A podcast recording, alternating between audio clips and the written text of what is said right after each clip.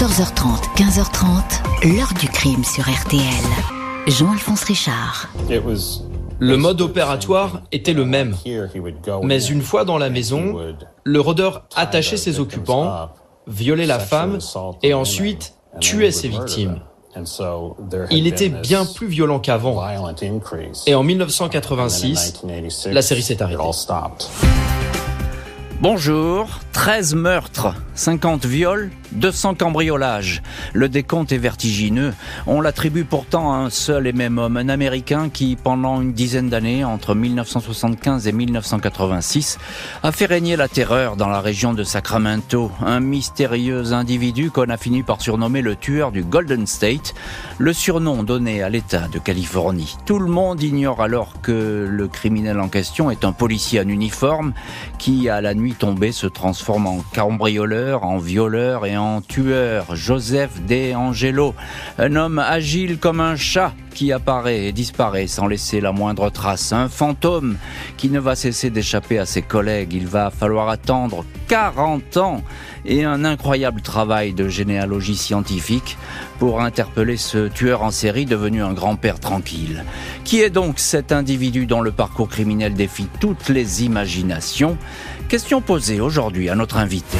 14h30, 15h30. L'heure du crime sur RTL. Dans l'heure du crime aujourd'hui, nous revenons sur l'extraordinaire histoire du tueur du Golden State. Il va falloir 40 ans pour l'identifier. Tout commence au début du printemps 74 dans le comté de Sacramento en Californie. Ce mardi 19 mars 1974, dans la soirée, un officier patrouilleur effectue sa ronde dans les rues désertes et presque endormies de la petite ville de Rancho Cordova, dans la grande banlieue de Sacramento. Rien à signaler jusqu'à ce qu'un couple signale des bruits suspects dans une maison voisine et à ce moment-là inoccupée sur Dolcetto Street. C'est une tentative de cambriolage. Le temps que le policier arrive, l'homme s'est enfui. Il est décrit comme portant un treillis militaire, 1 mètre 80 environ jeune, blond, athlétique. Dès qu'il nous a vus, il a sauté du toit avec l'aisance d'un chat, raconte le témoin.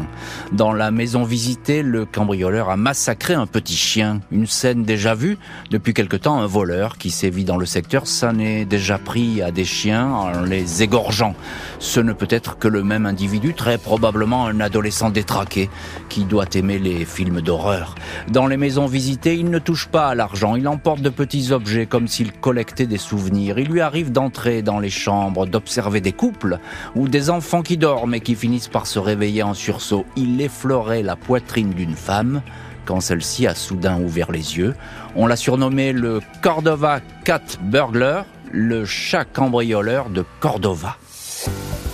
Jeudi 11 septembre 1975, 2 heures du matin, un homme masqué par une cagoule de ski pénètre dans une maison de Visalia, à 3 heures de route environ de Rancho Cordova. Depuis 3 ans, pas moins de 102 cambriolages ont été recensés dans le secteur, tous identiques. Le voleur n'emporte rien de précieux. Il s'intéresse aux sous-vêtements féminins qu'il dispose sur les lits pour dessiner une silhouette.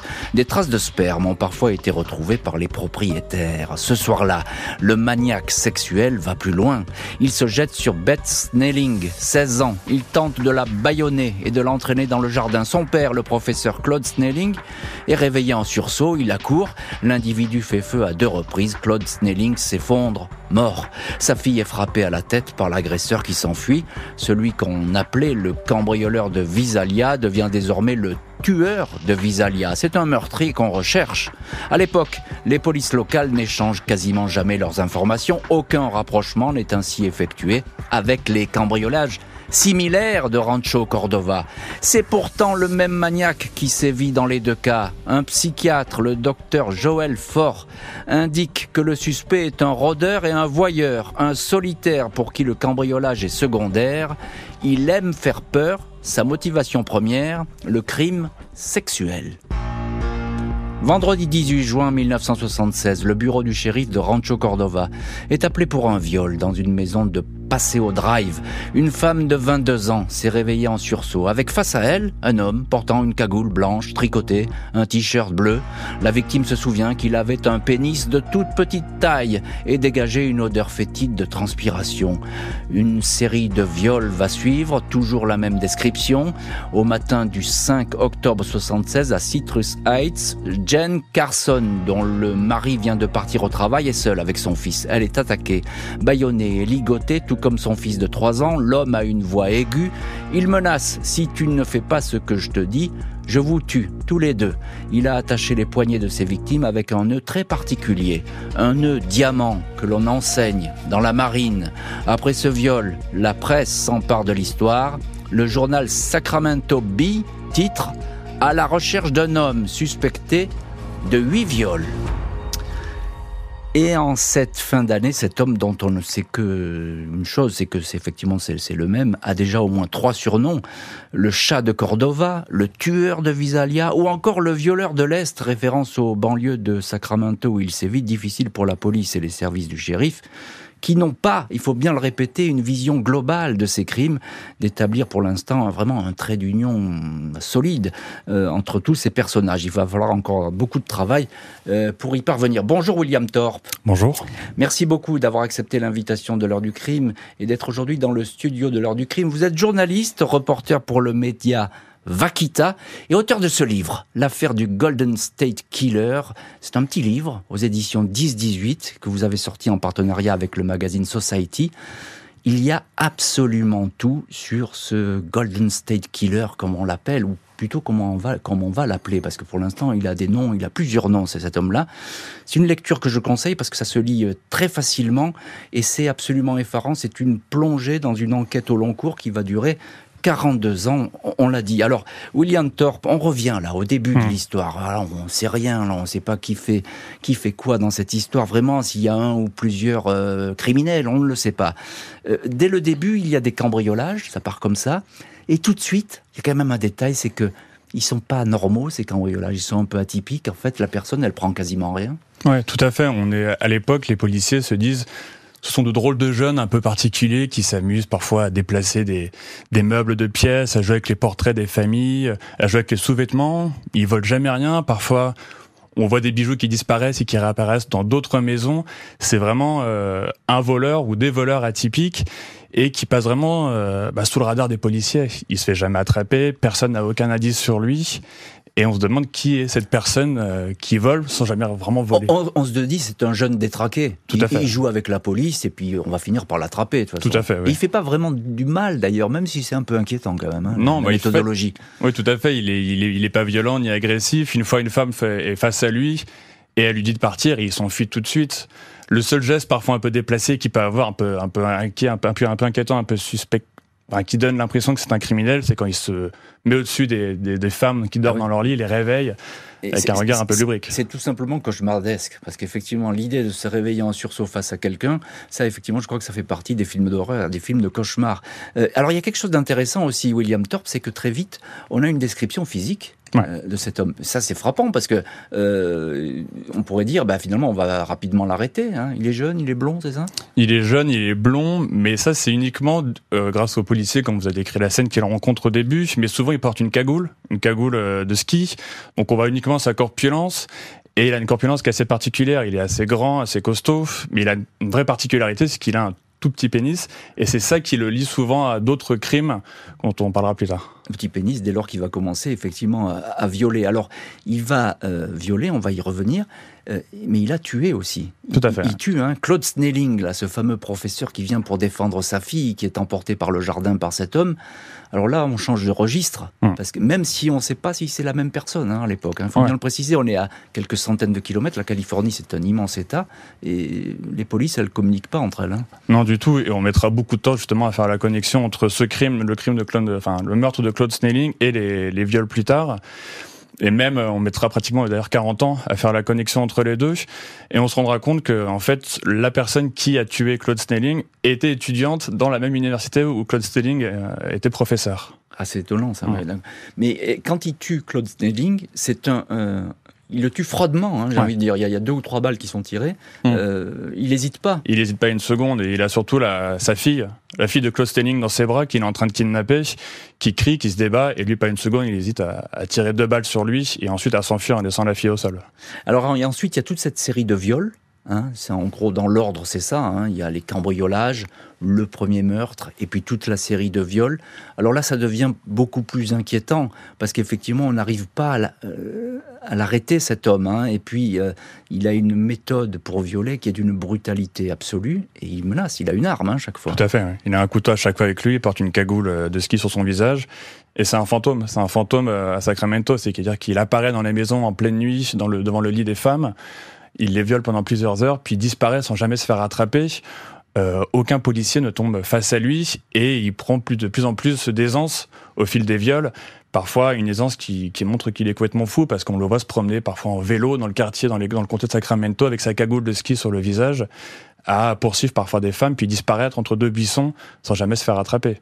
Mais c'est ça qui est incroyable parce que finalement il y a une part de, provocation chez lui, d'ailleurs qui va s'accélérer, hein, ça, va ça va aller crescendo, euh, et on se demande mais comment, il, comment on ne l'attrape pas? Parce que la police elle va commencer à resserrer son dispositif là, dans, toutes ces petites villes. Bah, c'est très impressionnant on se demande euh, s'il n'est pas policier lui-même, parce qu'il anticipe toutes les démarches des policiers, tous les guet-apens. Euh, il laisse jamais, laisse jamais aucune empreinte. Parfois, il a des airs un peu du zodiaque, c'est-à-dire qu'il appelle les policiers pour leur prévenir qu'il va commettre un viol le soir même. Euh, il envoie des lettres. Enfin, il a vraiment quelque chose. Il a une confiance en lui qui dépasse l'entendement. Alors, vous dites, on, se demande s'il n'est pas policier. C'est une bonne question qu'on peut se poser, parce que je crois qu'il y a des appels téléphoniques qu'il fait Hmm. Et on entend derrière, ou on croit entendre la radio de la police, c'est ça? Tout à fait. Un jour, bah c'est une histoire que, que, je raconte dans le livre. Il y a une femme qui voit un homme, euh, qui croit entendre un homme rôder dans son jardin, qui appelle la police immédiatement parce qu'elle est au courant justement qu'il y a un violeur qui rôde dans, son quartier. Et euh, en fait, en appelant la police, elle entend des dizaines de secondes plus tard, euh, une radio de policier qui résonne derrière la porte de sa maison. Et en fait, la police n'arrive que cinq minutes plus tard et elle pensait qu'il y avait déjà un policier qui était devant, devant sa maison. Ce qui laisse supposer qu'à l'époque, lui-même a entendu euh, l'appel à l'aide de cette femme dans la maison. Ce qui explique déjà qu'effectivement, il arrive à s'enfuir euh, juste avant que ses collègues n'arrivent sur les lieux. Est-ce qu'il laisse des indices? Jamais. Il laisse jamais, jamais. Aucun, indice. Les seuls indices qu'il laisse. Pas d'empreinte, évidemment. Évidemment, aucune empreinte. Il laisse évidemment de l'ADN, mais à cette époque-là, c'est inutile. Euh, non, les seuls euh, indices qu'il laisse, c'est sa corpulence et euh, ses particularités physiques. Et le nœud diamant. Et le nœud diamant. Hein, voilà, ce fameux nœud diamant. Alors, juste un mot là-dessus, c'est un nœud particulier. Hein, c'est de marine, c'est ça? C'est ça, un nœud utilisé par les marines. Il n'est pas. Il n'est pas facilement comment dire praticable pour tout le monde, c'est un nœud d'expert et c'est le seul indice qu'on a sur lui, on se demande s'il n'est pas un ancien militaire ou un, homme de la marine. Un individu qui va sévir encore une dizaine d'années sans jamais pouvoir être identifié. Les semaines et les mois passent sans que le violeur des banlieues de Sacramento puisse être identifié. En trois ans, on compte déjà 18 viols. Le shérif multiplie les appels à la prudence en demandant à la population de fermer portes et fenêtres. Les rondes nocturnes de police sont doublées pour essayer de coincer l'homme qui, après chacun de ses forfaits, prononce toujours la même phrase « Je disparaîtrai dans la nuit ». La série, pourtant, ne s'arrête pas. 9 novembre 77, vers 22h, Margaret, 13 ans, rentre chez elle avec sa mère Delores Wardlow. Elle se met au lit, puis entend des bruits d'assiettes et une voix inconnue dans la cuisine. J'ai tout de suite compris que j'allais être violée, témoignera des années plus tard Margaret. À l'époque, les journaux ont relaté que l'homme a en effet pour l'habitude de faire agenouiller une des personnes de la maison et de lui empiler de la vaisselle sur le dos. Avec cette menace, si j'entends une tasse cliqueter, je descends tout le monde. La mère de Margaret n'a pas échappé à ce sinistre rituel et sa fille a été violée. Il cherchait la peur, il voulait me voir trembler de peur, mais je ne lui ai pas offert ce plaisir, ajoutera Margaret. Une seule fois, le suspect s'est retrouvé, mis en joue et coincé par un policier. Ne me faites pas de mal, a supplié l'homme d'une voix aiguë. Il a fait semblant de lever les mains, puis a fait feu. Il a réussi à s'échapper. Au fil des mois, le violeur-tueur prend de l'assurance, multiplie les provocations, appelle certaines de ses victimes.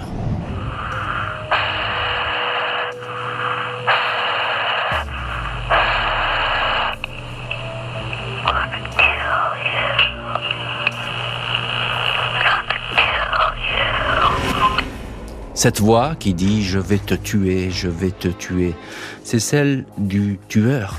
Il appelle aussi le bureau du shérif en ricanant ⁇ Je suis le violeur de l'Est ⁇ clame-t-il. Dans les mois qui suivent, il est saisi d'une frénésie de meurtre. 2 février 78, Brian et Cathy Maggiore, 21 et 20 ans, qui rentrent chez eux dans un quartier résidentiel de Rancho Cordova, sont abattus sans sommation. Des lacets blancs avec le fameux nœud diamant sont retrouvés sur place. Les meurtres de couples et de femmes seules s'enchaînent. 13 dénombrés au total jusqu'à celui de Janelle Cruz, 18 ans, attaquée chez elle à Irvine le 4 mai 86, frappée à la tête et au visage. À partir de là, le tueur s'efface. Plus aucun crime, on va le croire, mort.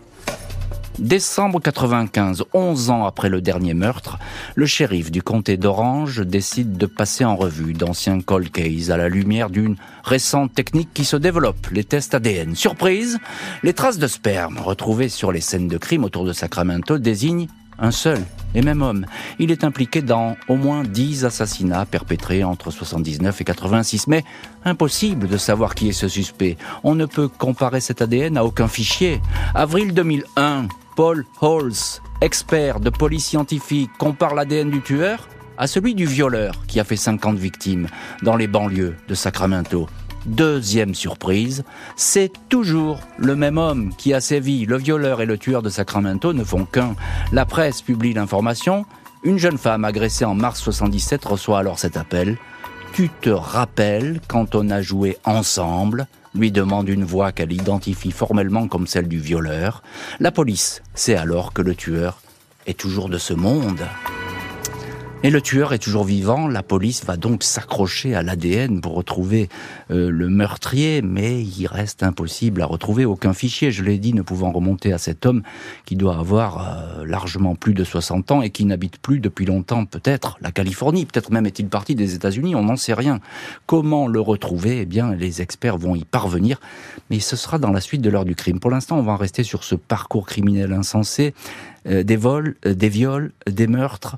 William Thorpe, journaliste, et vous sortez ce livre, l'affaire du Golden State Killer aux éditions 10-18 en partenariat avec le magazine Society où vous racontez toute cette affaire. On a l'impression que, on l'a dit tout à l'heure, hein, mais qu'il monte en puissance cet homme. Il a de l'assurance, il a peur de rien. Il est entré dans une espèce de jeu là, hein, avec tout le monde. Oui, tout à fait. Bah, au départ, on voit, il commence à s'attaquer à des femmes seules. Puis un jour, les médias, par provocation peut-être, disent euh, il ne s'attaque qu'à des femmes seules, jamais à des femmes avec leur mari dans la maison. Donc c'est un peureux, c'est un lâche, c'est ça Exactement. Hein c'est ce, qui, ce que dit la presse. Tout à fait. Et là, tout d'un coup, on sent qu'il monte en puissance et il commence à s'attaquer uniquement à des couples et de manière très perverse, c'est-à-dire qu'il rentre dans la chambre la nuit, réveille le couple avec une lampe torche et euh, demande à la femme d'attacher son mari, puis viole la femme pendant plusieurs heures devant son mari. Et comme vous le disiez tout à l'heure, il s'amuse aussi à mettre de la porcelaine sur le dos du mari lui, en lui disant que si jamais il entend la porcelaine tomber, il tuera tout le monde. Oui, c'est incroyable. Alors là, il y a une perversité absolue. On a évidemment affaire à un psychopathe. Je, je donnais tout à l'heure le, les quelques mots du docteur Fort, ou Forte, peut-être mmh. plutôt euh, aux États-Unis, euh, qui, qui, disait qu'effectivement, là, c'était un, un, criminel purement sexuel. Euh, finalement, cette description qui, qui, a lieu tout au début, hein, alors que vraiment, le, le, cette affaire, elle n'est pas très connue, elle est juste. Oui, tout à fait. Elle est, elle est, juste. C'est un homme qui va affirmer sa domination sur des gens, sur des femmes, sur des hommes, sur la police également, sur un comté de Sacramento. Enfin, on se rend compte dans cette histoire que cet homme bouleverse le comté de Sacramento et le change radicalement. On, c'est un peu la fin de l'innocence américaine, comme on dit souvent. Tout d'un coup, on se rend compte que eh ben, laisser sa porte ouverte la nuit sans la fermer à clé ou la, la fenêtre de sa chambre, c'est quelque chose de dangereux. C'est quelque chose qui peut laisser cet homme rentrer chez vous et vous, et vous violer. Et on commence à acheter des pistolets, à les cacher sous des oreillers, mettre des barreaux à ses fenêtres, acheter des chiens. On a vraiment une terreur qui, euh, qui envahit le comté de Sacramento. Oui, et puis on est en Californie, alors effectivement, euh, c'est tout le monde est très libéré. La mmh. Californie a toujours été connue pour ça. Il y a eu quand même Charles Manson hein, au, au, passage, hein, qui, a, qui, a, déjà brouillé les cartes. Mais là, effectivement, on a l'impression que ces petites villes, elles se referment sur elles. Hein. D'ailleurs, la police est omniprésente pour, mmh. pour le traquer. Tout à fait. Mais en fait, le côté de Sacramento, c'est il y a Sacramento, le downtown, là où il y a les gros bâtiments, mais tout autour, ce sont que des, banlieues pavillonnaires. Donc c'est des petites maisons, c'est des vies de famille. On laisse ses enfants jouer dans le jardin devant la maison sans s'en soucier. On est vraiment, on est vraiment dans l'innocence. Euh, on n'a peur de rien. Et d'un coup, le silence devient quelque chose qui nous effraie la nuit parce qu'il peut être euh, les prémices d'une agression et parfois d'un meurtre. On a le sentiment qu'il repère les lieux qu'il les connaît, euh, qu'il habite sans doute dans le secteur ou qu'il y a séjourné. Euh, il doit passer des heures à, savoir qui fait quoi et comment se déplacent les gens. Bah, tout à fait, oui. Les policiers découvrent en fait qu'avant chaque viol, euh, plusieurs maisons du quartier ont été cambriolées, ont été visitées, euh, des bijoux ont été volés, des vêtements, on a joué avec la lingerie. Et euh, oui, on se rend compte qu'en fait cet homme-là fait en sorte de connaître par cœur l'emploi du temps de, de, ses victimes, d'anticiper chaque mouvement si le mari arrive ou et en gros on est sur un homme qui qui ne laisse pas la place au doute et qui a toujours un plan C, un plan D. Euh, c'est ça, il est, il, est, plus que prudent, il, se méfie de tout et il est impossible à, à, rattraper. Au point que ben, on ne sait pas si le, le, violeur est le tueur et vice-versa, si le voleur est le violeur, et encore une fois vice-versa, c'est un peu compliqué. William Thorpe, c'est l'ADN finalement qui, euh, déjà des années après, mais en tout cas là on est un petit peu au début de l'ADN, qui va dire, ben non mais c'est toujours la même personne, c'est ça hein? Tout à fait. Et ça c'est une révélation totale. Ouais. Bah, je pense que lorsque euh, le Golden State Killer s'est rendu compte que l'ADN pouvait l'identifier, il a eu vraiment très peur parce qu'il en avait laissé partout. À l'époque, il n'y avait aucune chance de le retrouver grâce à un cheveu ou du sperme. Et là, il se rend compte que oui, en fait, euh, maintenant, on peut se rendre compte que cet homme est le responsable de 50 viols au minimum, est le responsable de 13 meurtres dans le sud. Et en fait, c'est pas uniquement un violent en série ou un tueur en série, c'est les deux. Quoi. À partir de quel moment il devient le tueur du Golden State? Parce qu'on l'a appelé, de, il a eu trois à quatre surnoms. Euh, comment on décide euh, finalement de lui donner ce surnom unique qui va rester? Eh ben en fait, c'est une jeune femme qui, euh, qui est journaliste et auteur à 16 heures perdues et qui est obsédée par l'affaire. Elle s'appelle Michelle McNamara et elle décide, elle est obsédée par les faits divers et un jour elle décide de s'attaquer à cette histoire-là et euh, pour le rendre plus vendeur, pour le rendre plus catchy, euh, lui change de surnom qui est au départ le violeur de l'Est et elle en fait le Golden State Killer. Et l'histoire de Michel McNamara, elle est, très intéressante parce qu'elle est très symptomatique de, bah, de nous journalistes dans les faits divers et des policiers. C'est un peu une mise en garde, je le dis souvent, mais c'est une femme qui se fait dévorer par l'affaire. Une femme qui, en voulant retrouver l'identité... À ce point-là ouais. Oui, totalement, parce qu'en fait, à force de vouloir retrouver l'identité de cet homme, être obsédée à se réveiller en pleine nuit en pensant avoir euh, découvert quelque chose ou avoir un nouvel indice, elle se fait dévorer par l'affaire.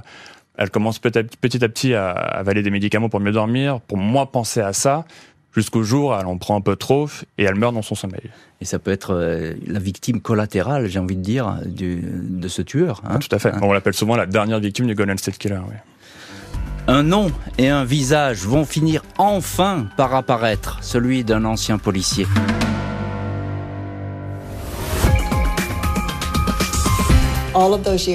Toutes ces années, je ne suis jamais allée me coucher sans penser à ces victimes.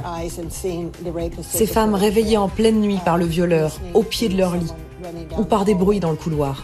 C'était un fardeau de ne pas pouvoir l'arrêter, de ne pas l'identifier. Automne 2017, l'équipe du policier scientifique Paul Halls s'apprête à tenter le tout pour le tout pour identifier l'ADN du tueur-violeur. Un ADN particulier puisqu'il recèle un marqueur sanguin rare possédé par seulement 20% de la population. Les chercheurs vont opter pour la généalogie, chercher un cousin, un neveu, un frère, un fils, un petit-fils qui pourrait avoir confié leur ADN à une de ces banques de données Internet qui recherchent vos ancêtres. L'une d'elles, GED Match, est en accès libre. Les policiers y déposent l'ADN du criminel, de multiples connexions sont établies, les recherches durent des mois. Dans l'arbre généalogique, seuls les hommes dans la tranche d'âge 65 75 ans, mesurant au moins 1m75 et résidant en Californie sont retenus. Sinon, figurent sur la liste finale, ils sont tous passés au crible. Concernant l'un d'eux, Joseph De Angelo, il est établi que c'est un ancien policier. Un vieil article de journal daté de juillet 79 relate que De Angelo a été renvoyé de la police d'Auburn pour avoir volé un marteau et un répulsif pour chien. Les chiens s'éloignaient effectivement quand le criminel s'approchait. Le dossier Joseph De Angelo prend forme. L'homme vit toujours. Il a 72 ans, père et grand-père. Il était officier de police à Auburn, au nord de Sacramento, de 1976 à 1979. Avant cela, il a passé plusieurs mois dans les Marines, un corps dans lequel on enseigne le fameux nœud diamant. Puis s'est inscrit à l'université où il a étudié la criminologie et les sciences pénales. Il s'est fiancé au début des années 70 à une certaine Bonnie, un prénom qui a parfois été prononcé sur les scènes de crime mais c'est avec une autre femme qu'il s'est marié en 1973. Trois enfants, l'année de naissance du deuxième, 1986, correspond à l'arrêt des activités du tueur du Golden State. Et cet homme, maintenant, il va falloir aller le chercher. Comment Est-ce que d'ailleurs on va le, véritablement le retrouver? Est-ce qu'il est toujours vivant? On va le raconter dans la suite de l'heure du crime. 2017, William Thorpe, journaliste, auteur du livre L'affaire du Golden State Killer, qui est paru aux éditions 10-18 en partenariat avec le magazine Society. 2017, l'appel à la généalogie. Alors là, c'est incroyable parce que l'ADN, on connaît, on commence à connaître, c'est rentré dans les mœurs. La généalogie, euh, là, il faut nous expliquer un petit peu. C'est très peu usité à, l'époque, cette technique. Bah, c'est très peu utilisé, encore moins par la police. Mais en fait, on est face à des policiers qui ont tout essayé pour trouver cet homme, pour le retrouver. Et un jour, euh, quelqu'un a un éclair de génie en se disant, mais est-ce qu'on ne mettrait pas son ADN sur un site de généalogie et à travers ça peut-être remonter euh, sa trace jusqu'à sa trace, jusqu'à son existence, en euh, dénichant un cousin qui aurait utilisé ces sites-là pour découvrir leur le passé de leur. C'est de, la chance là. C'est de, la chance. C'est 100% de la chance. Parce qu'effectivement, il y a un cousin qui a déposé, qui voulait faire des recherches et qui a déposé l'ADN. Ouais, tout à fait. Ça match. Et ça match. Et là, en gros, ils ont à peu près 7, 7 portraits, 7 profils qui correspondent à des hommes euh, avec le bon âge, dont un en particulier qui a la bonne corpulence, euh, le physique adéquat, qui habite encore à Sacramento et qui est un ancien policier. Donc là, ça fait beaucoup de choses. Ça commence à faire beaucoup. Euh, tout cadre avec le tueur, hein, avec enfin avec euh, le portrait euh, en filigrane, un nombre chinoise qui a pu se dessiner au fil des années, c'est ça hein? Tout à fait. Bah là, on est sur le portrait parfait en fait. Il correspond à tout point à la description qu'on faisait de l'homme à l'époque, et surtout, il habite encore à Sacramento. Et il habite à quelques pâtés de maison des anciennes victimes et même encore de victimes actuelles. Et on se dit. Il est même dans un quartier, Citrus Heights, où, il y a eu une victime. On a parlé d'un viol tout à l'heure. Il y a effectivement eu un viol à quelques maisons de chez lui. Mais pour l'instant, on n'a pas, on l'a pas vu en chair et à os cet homme. Euh, je, dis, je disais une anecdote qui est hum, plutôt étonnante dans ce dossier, c'est que sur une scène de crime, je crois, il prononce le prénom Bonnie à plusieurs reprises. Il va même éclater en sanglots à ce moment-là. Et Bonnie, on le retrouve dans son parcours. Tout à fait. Bah, Bonnie, c'est très intéressant. C'est un peu son, son crime originel. C'est-à-dire que c'est la première femme dont il tombe amoureux, avec qui il se lit. C'est un amour de, jeunesse. Ils ont tous les deux 18 ans à peu près. Il crée une relation avec elle euh, bah, assez saine, assez normale. Puis un jour, euh, il, se, il, se, fiance avec elle. Et puis un jour, il lui demande de tricher un examen. Elle refuse. Et là, elle se sépare de lui. Et lui, vit très mal la séparation. Et le soir même, débarque chez elle avec un pistolet, tape à sa fenêtre et lui dit Je t'emmène euh, dans le Nevada et on va se marier ensemble. Elle, son, son, son mari, son, excusez-moi, son père est un ancien, un ancien militaire. Elle appelle à l'aide, il vient la sauver, il discute avec euh, Joseph D'Angelo dehors pour calmer la situation. Et ce soir-là, en fait, ça aurait, ça aurait pu être la, soirée qui aurait tout chamboulé parce qu'en fait, le père de Bonnie ne dit jamais ce qu'il dira à Joseph D'Angelo et ne dénoncera jamais à la police cet acte-là. Donc on n'aura jamais comment dire, une preuve formelle de ce qui s'est passé auprès de la police. Et euh, Joseph Dijon sera inconnu de la police jusqu'à bah, jusqu'à son arrestation. Euh, en 2018. Juste encore, juste un petit mot. Euh, on se demande pourquoi on n'a pas recherché finalement dans les policiers qui avaient été peut-être virés de la police, euh, ce qui est son cas d'ailleurs, hum. euh, pour euh, retrouver peut-être des suspects. Ça n'a pas été fait ce, ce travail-là. On a, on a, enfin les, les policiers à l'époque ont enquêté justement euh, auprès des policiers pour savoir s'ils faisaient partie de l'un d'entre eux, mais on n'a jamais trouvé le sang qui correspondait, le physique qui correspondait. Donc au bout d'un moment, ils ont laissé tomber la chose et certains d'ailleurs habitants du coin pensaient que les policiers protégeaient bah, euh, leurs, leurs amis et leurs collègues pour éviter d'avoir justement une affaire qui éclabousse euh, la police de Sacramento. Reste à savoir si l'ADN de l'intéressé, ADN qui semble correspondre, match vraiment avec le suspect en question. 24 avril 2018, les hommes du shérif de Sacramento sont en planque face à une maison au 8316 Canyon Oak Drive dans la banlieue de Citrus Heights. Quelques jours auparavant, les enquêteurs ont discrètement suivi le suspect Joseph DeAngelo, 72 ans, afin de récupérer une trace de son ADN. Ils ont recueilli un papier qu'il a jeté dans une poubelle. Son ADN match à 99,9% avec celui du tueur du Golden State fin d'après-midi, De Angelo sort de chez lui, aussitôt menotté, placé dans un van.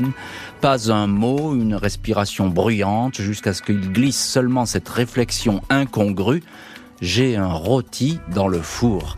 De Angelo ne va rien dire de plus, sinon se plaindre de ses menottes trop serrées. Plus tard, seul en salle d'interrogatoire, on va l'entendre marmonner.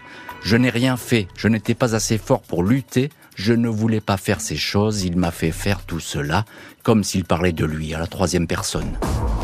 29 juin 2020, Joseph De Angelo, tenue orange de prisonnier, masque médical sur le visage, assis dans un fauteuil roulant et jugé devant la cour criminelle de Sacramento. Il plaide coupable pour 13 meurtres, 13 tentatives de kidnapping et 50 viols. Les victimes et leurs proches lui font face. Chris Pedretti avait 15 ans quand De Angelo l'a violée en décembre 76. Elle raconte comment cet homme l'a tourmenté en lui disant qu'il allait la tuer. Trois fois cette nuit-là, j'ai pensé que j'allais mourir.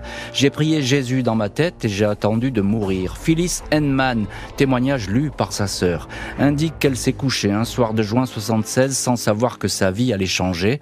Toutes ces années, elle les a passées dans la terreur que cet homme revienne. De Angelo finit par se lever, ôter son masque. Il s'excuse. Je suis désolé pour tous ceux que j'ai blessés, dit-il. Il est condamné 11 fois à la prison à vie. 11 fois la prison à vie, parce qu'aux États-Unis, effectivement, les peines peuvent se cumuler sans possibilité de sortir, va préciser la Cour pour bien préciser que cet homme, ben, il finira ses jours euh, en prison. Euh, William Thorpe, vous êtes l'auteur du livre L'affaire du Golden State Killer, qui paraît aux éditions 10-18 euh, en partenariat avec le magazine Society. Vous êtes allé aux États-Unis, vous connaissez parfaitement cette affaire, vous avez vu des, interroger des témoins, des victimes, etc. Qu'est-ce que disent, par exemple, les policiers, les experts sur les meurtres et les viols? Est-ce qu'il s'est vraiment expliqué, euh, De Angelo, là-dessus? Est-ce qu'il a dit? Euh, Ou, est-ce qu'il a raconté ou pas? Ça, c'est l'aspect vraiment euh, tragique de cette, de cette histoire, c'est qu'il n'a jamais expliqué pourquoi il avait agi comme ça, pourquoi il choisissait telle ou telle personne, telle ou telle femme. D'ailleurs, c'est assez étonnant parce que lorsqu'on fait le portrait de, de ces victimes, il n'y a aucun portrait qui en sort vraiment. C'est parfois des blondes, des brunes, euh, des femmes un peu âgées, pauvres, riches. Il y a vraiment tout. Il s'attaque à toutes les femmes et jamais il n'expliquera pourquoi il a agi comme ça, pourquoi il a choisi cette victime-là? On est sur un mystère. Et un mystère qui, euh, bah, qui a rongé toutes ces années, pendant 40 ans, les policiers, qui continue de les ronger aujourd'hui, parce que on a beau avoir été à la personne, on aimerait saisir un peu bah, la raison, la raison, la cause de tout ça. Mmh. La cause de tout ça, euh, alors je ne sais pas s'il ment ou s'il triche, après tout on peut, on peut tout imaginer. Euh, vous relatez ces paroles en garde à vue dans votre livre. Il faut lire ce passage parce qu'il est absolument extraordinaire. Euh, il dit rien aux policiers. Mmh. Les policiers s'en vont, ils le laissent seul. Ça c'est une méthode aussi pour regarder comment qu'est-ce qu'il fabrique. Il y a des caméras qui tournent, il y a euh, un magnétophone évidemment qui enregistre tous ses propos et là il va chuchoter des mots en disant je n'ai pas fait ça. il, m'a demandé de le mm. faire, ce qui est là, les paroles d'un psychopathe. C'est étonnant, ça. on, peut, le croire ou pas Alors, pour, avoir discuté avec beaucoup de détectives qui ont travaillé euh, sur cette affaire-là et sur lui, personne n'y croit vraiment. Mm. Joe D'Angelo, c'est un homme qui a été toute sa vie un acteur. Il a été euh, un policier euh, parfait. Il a été un père aimant. Il a été un grand-père aimant. Il a été un voisin très agréable. Et là, d'un coup, on découvre euh, qu'il serait peut-être schizophrène, qu'il aurait une double personnalité et que ça serait son double qui aurait, qui l'aurait poussé à faire ça. Non, personne n'y croit. Et on se rend compte surtout durant cet entretien, durant ce face-à-face avec plusieurs policiers de, différents comtés de Californie, parce qu'il a justement euh, mm. s'attaqué à plusieurs comtés, que c'est un homme qui est inébranlable, qui a une carapace énorme, qui ne se laisse jamais avoir, qui ne dit jamais un mot qu'il ne veut pas dire. C'est un taiseux, c'est un homme, euh, c'est un homme solide en fait, et qui jamais ne, baissera sa garde face aux policiers. Et le seul moment où on verra un moment, une, peut-être une petite fêlure, c'est lorsque euh, un policier décide d'amener euh, ses trois filles devant le devant la porte de la salle d'interrogatoire. Et c'est le seul moment où on verra son regard un peu changer et il dira à ses enfants partez, partez. Euh, je peux pas vous répondre. C'est le seul moment où il semble vraiment honnête face aux policiers. Où il y a de la sincérité. En tout cas, c'est les policiers vont le dire comme ça. Effectivement, cette scène, vous la relatez aussi dans votre livre, l'affaire du Golden State Killer. encore un petit mot, il s'arrête à un moment donné brutalement de tuer. il y a eu la naissance de son deuxième enfant. On ne sait pas pourquoi il s'arrête d'un seul coup. On ne sait pas vraiment. On sait qu'il s'arrête en 80 au moment où il y a son premier enfant qui est né. On sait qu'il s'arrête en 86 lorsque son deuxième enfant naît également. Euh, on a un gros doute sur le fait qu'il se rend compte que l'ADN commence à devenir quelque chose d'important auprès de la police et qu'il pourrait se faire attraper du jour au lendemain en laissant peut-être son ADN une fois de trop dans une scène de crime. Et puis je pense aussi qu'il a commencé un peu à vieillir, il a plus cette agilité qu'il avait avant. Il le plus, chat. Il a plus l'aisance d'un chat exactement.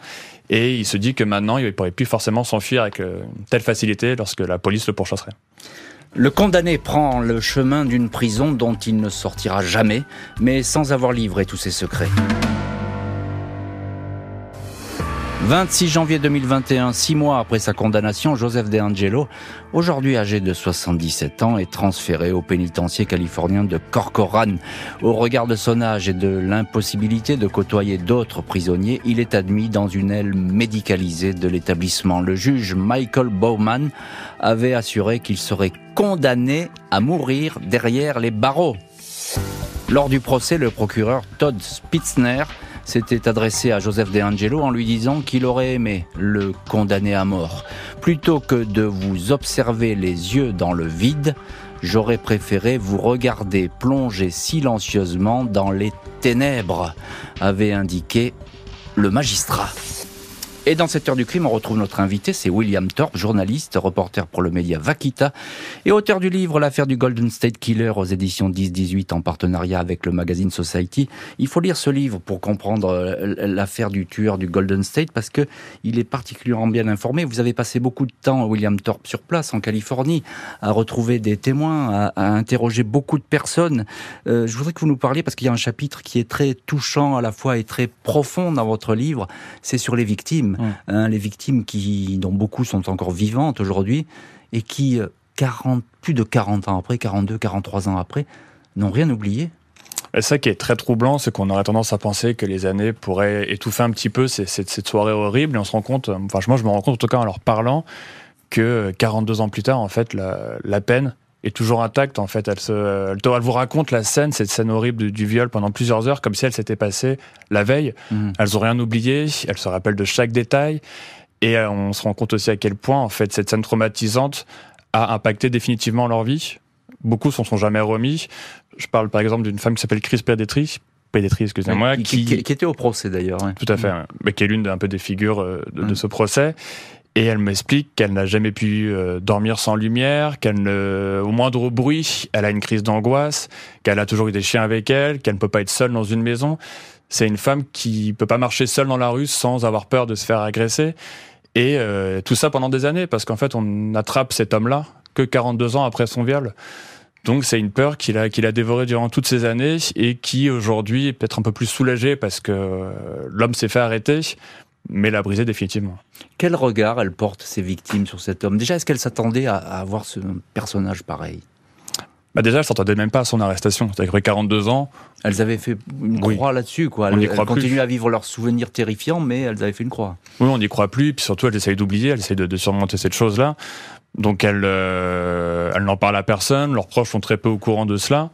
Euh, c'est quelque chose qui, oui, qui, qui est lors du, du passé pour elles. Et lors de son arrestation, lorsqu'elle le découvre, en fait, c'est un, c'est un vieux papy.